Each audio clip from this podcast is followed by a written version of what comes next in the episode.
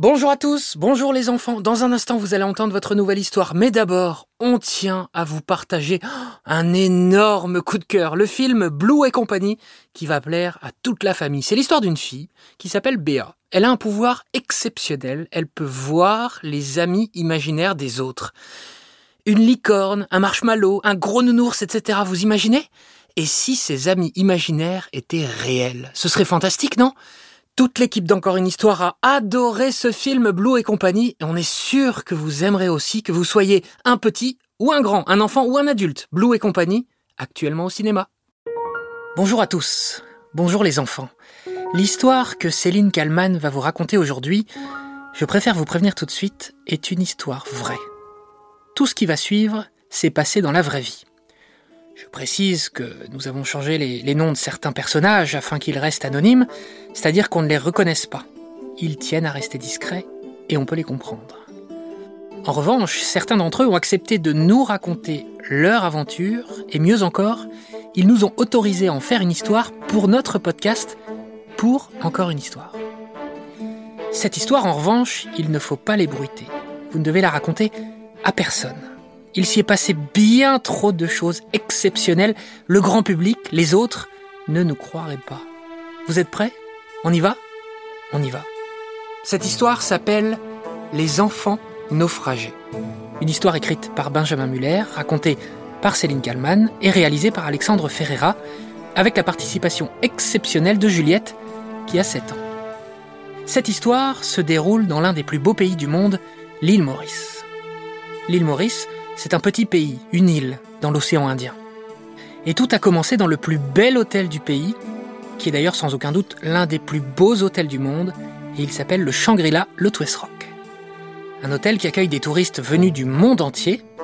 Nous allons vous raconter ce qui est arrivé à deux familles françaises, et n'oubliez pas les enfants, vous ne devez raconter cela à personne. En revanche, vous pouvez évidemment dire à vos amis, à vos copains, à vos copines, à vos cousins, à vos cousines, d'écouter eux aussi cette histoire incroyable à la condition qu'il ne la répète pas.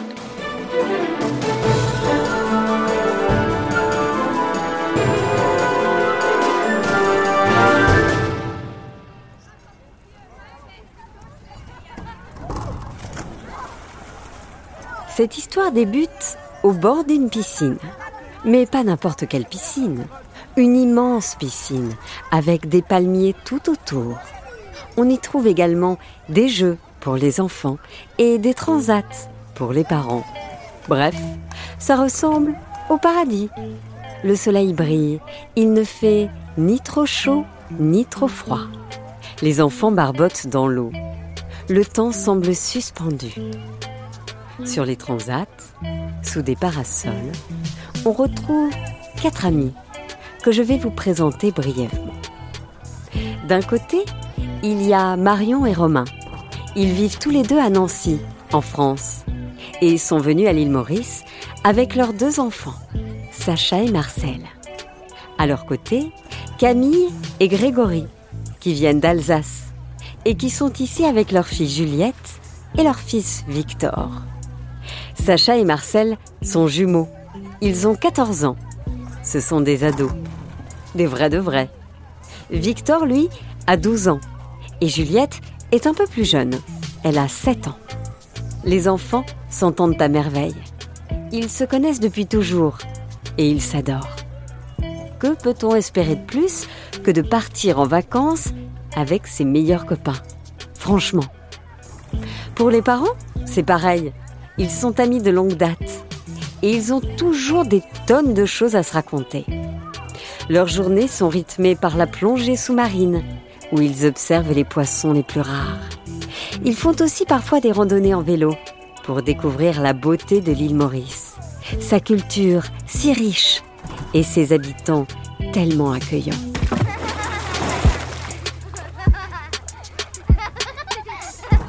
Vous l'avez compris, ces deux familles vivent des vacances de rêve. Vous allez me dire, ok, mais qu'est-ce qu'il y a de si secret alors? Eh bien, soyez patient. Je vais tout vous expliquer à partir de maintenant. En fait, ça s'est passé l'avant-dernier jour du séjour, alors qu'il ne restait que 48 heures. avant la fin des vacances. Attention les enfants, c'est à partir de maintenant que les choses deviennent secrètes. Je vous explique. Les enfants avaient très envie de faire une sortie en catamaran. Les catamarans, si vous l'ignorez, ce sont des bateaux qui généralement possèdent deux coques. Ce sont des voiliers qui avancent donc grâce à leurs voiles qui dansent avec le vent. Ce sont des bateaux parfaits pour se balader, observer les poissons ou les dauphins et pour profiter de la douceur et de l'eau turquoise de l'île Maurice. Malheureusement, en cette avant-dernière journée, la météo s'est un peu gâtée. Il n'y a pas de tempête non plus, mais une possibilité tout de même que le vent soit assez violent et donc qu'il y ait de grosses vagues. Trop risqué donc. La compagnie, en charge de l'organisation de ces balades en catamaran, a préféré annuler. Ce qui paraît plein de bon sens, nous en conviendrons. Sauf que le bon sens, comme vous le savez sûrement, parfois, eh bien, les enfants en manquent, ou tout simplement s'en moquent. Et l'envie d'aventure devient plus forte que la raison, en particulier chez Sacha et Marcel. Il propose donc à Victor et Juliette, ce qui paraît être une folie, d'y aller quand même. Écoutez, lance Sacha. Avec Marcel, on sait naviguer. On fait souvent du bateau. On a l'habitude. Nos parents nous ont appris. Le catamaran, ajoute son frère, c'est vraiment pas compliqué. On fait un tour d'une heure ou deux et puis on rentre. Ce serait trop dommage de passer à côté. Juliette, qui est la plus petite, mais pour autant la plus raisonnable, s'interroge à haute voix. Mais comment on va faire pour monter dans le catamaran et partir sans que personne ne nous voie On va y arriver, t'inquiète C'est ainsi que les enfants se lancèrent dans une aventure qu'ils ne seraient pas prêts d'oublier. Les premières minutes sur le catamaran se déroulent merveilleusement bien. Et c'est factuel, les jumeaux maîtrisent parfaitement la navigation. Et avec tout le vocabulaire, s'il vous plaît. À bâbord, à tribord, cardinal ouest, hissez les voiles. Tout ça, pas de problème. Ils entament donc un tour exceptionnel. Il faut savoir qu'au large de l'île Maurice, il y a de nombreuses petites îles, toutes plus magnifiques les unes que les autres. On pourrait citer l'île par exemple, un petit joyau préservé, où il n'y a aucune construction, c'est très sauvage, totalement préservé. Ou encore l'île aux cerfs, connue dans le monde entier pour sa beauté. Les enfants naviguent donc au large de ces joyaux, sans se soucier d'une chose pourtant primordiale, la météo. Oui, mais voilà, le temps est en train de changer à une vitesse phénoménale. Et ce qui n'était qu'un petit vent frais au début de la balade est en train de se transformer en quelques minutes à peine, en tempête. Une véritable tempête, avec des vagues de 3 mètres de haut, et surtout un vent déchaîné, puissant. Et alors, je me mets à votre place, les enfants. Vous devez vous demander ce que font les parents. Eh bien, pour le moment, ils ne sont au courant de rien. Ils pensent que leurs enfants qui sont assez grands pour se balader tout seuls dans l'hôtel, jouent au baby-foot, au trampoline ou au tennis. Car évidemment, aucun des quatre enfants n'a dit la vérité. Oui, vous avez raison. C'est une bêtise. Une très grosse bêtise qu'ils sont en train de réaliser et qu'ils vont amèrement regretter. Car plus le temps file, plus la tempête prend de l'ampleur et moins Sacha et Marcel parviennent à maîtriser le bateau. Le vent est trop fort. Des vagues monstrueuses s'élèvent face à leur bateau, qui d'un coup paraît si petit. Le ciel, lui, s'est subitement assombri. C'est comme si quelqu'un avait appuyé sur l'interrupteur de la lumière et qu'elle s'était éteinte. Le ciel est déchiré par des éclairs. Le catamaran n'est plus qu'un fragile petit bateau, perdu en pleine mer. Les enfants se sont regroupés à l'intérieur, car il y a une petite cabine. Ce catamaran a aussi un moteur, mais les enfants sont partis si vite qu'ils n'ont pas vérifié s'il y avait du carburant à l'intérieur. Et bien sûr, la cuve est totalement vide. Quand bien même, cela n'aurait rien changé. Les enfants sont serrés les uns contre les autres, pétrifiés. La tempête semble durer une éternité. Au bout de quelques heures, Victor lance à ses amis. On ne va pas y arriver. Ce bateau n'est pas fait pour résister à une telle tempête. Mais si, on va y arriver. Rétorque Sacha. Juliette, de son côté, tente de garder son calme. Elle se contente de glisser aux autres. Je vous l'avais dit, on n'aurait jamais dû prendre ce bateau sans l'autorisation des parents. Il n'y a même pas de balise de détresse et la radio ne fonctionne même pas. Nous avons pris le seul bateau sans doute en région. Les heures qui suivent sont longues, très longues, pour les quatre enfants. Au bout de quelque temps, Sacha, Marcel, Victor et Juliette finissent par s'assoupir. Le stress, la peur, l'angoisse les ont exténués. Toujours blottis les uns contre les autres, ils dorment en espérant se réveiller après un mauvais rêve.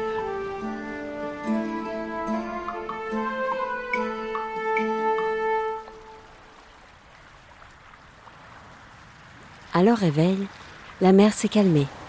C'est une mer d'huile. Il n'y a pas une vague à l'horizon. Et le soleil cogne déjà très fort. C'est Sacha, le premier, qui se rend sur le pont du bateau, où il constate les dégâts. Marcel, viens voir. Le mât est littéralement cassé en deux. Oh là là, mais c'est une catastrophe. On ne pourra plus du tout diriger le bateau. Imaginez comme nos parents doivent être inquiets. ajoute Juliette. Lorsqu'un catamaran démate, c'est le vocabulaire employé, le skipper n'a plus de marge de manœuvre. Et donc, en clair, il est obligé d'attendre qu'un autre bateau vienne à son secours. Mais problème, les enfants sont perdus au milieu de l'océan Indien, avec aucune terre en vue, pas de radio pour contacter l'extérieur, et un GPS cassé, lui aussi par la tempête. La situation est très difficile, pour ne pas dire catastrophique. Les enfants cherchent tout de même dans les moindres recoins pour voir s'ils ne trouvent pas une balise de détresse ou quelque chose qui pourrait les aider à prévenir les secours. En vain. Dans le bateau, il n'y a rien. Eh les gars, on a de la chance. Dans le frigo, il y a pas mal de choses à manger. Le frigo était étrangement rempli de fromage, de charcuterie, de pain frais et de fruits. Oh, il y a même du jus de pomme. Oh génial, j'ai une faim de loup. Pour un bateau en révision, c'est quand même étrange toutes ces provisions. Mais bon, on va pas s'en plaindre. C'est ça qui est bien avec cette bande d'amis, qui se connaît depuis toujours. Quand l'un d'eux perd espoir, les autres sont là pour lui redonner le moral. En fouillant dans la cale du bateau, Sacha a trouvé une vieille radio pour écouter de la musique. La journée s'écoule ainsi, sans un bateau à l'horizon. Rien, même pas un hélicoptère pour rechercher les enfants disparus. Le soir arrive finalement assez vite. Les enfants passent une deuxième nuit de suite dans le catamaran, sans savoir combien de temps cette situation va durer.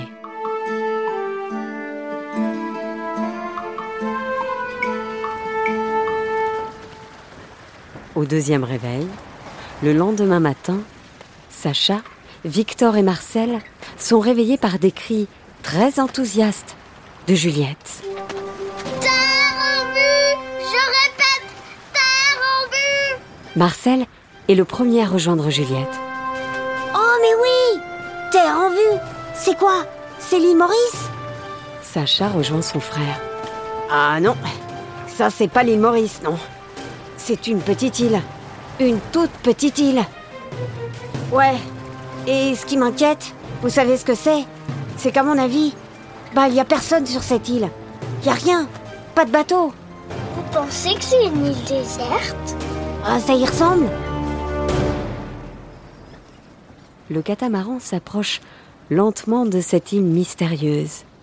Les enfants distinguent nettement qu'il n'y a personne sur cette île.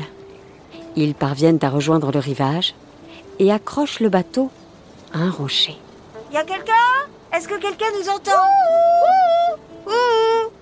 Est-ce que quelqu'un nous entend? Y a quelqu'un sur cette île? Eh les gars, je vous propose qu'on fasse le tour de l'île par la plage. On sera vite fixé. L'île n'est pas très grande. En une heure à peine, les enfants en font le tour. Arrivés à nouveau à leur point de départ, ils doivent se rendre à l'évidence. Ils sont bel et bien seuls au monde sur cette île. On va devoir s'organiser les amis. Parce qu'à mon avis, on va rester ici un bon moment. Euh, mais moi j'ai aucune envie de rester là. Rétorque Victor. Je veux rentrer chez moi. Je veux rentrer à la maison. Victor, je crois que pour un certain temps, notre maison, eh bien, ça va être cette île.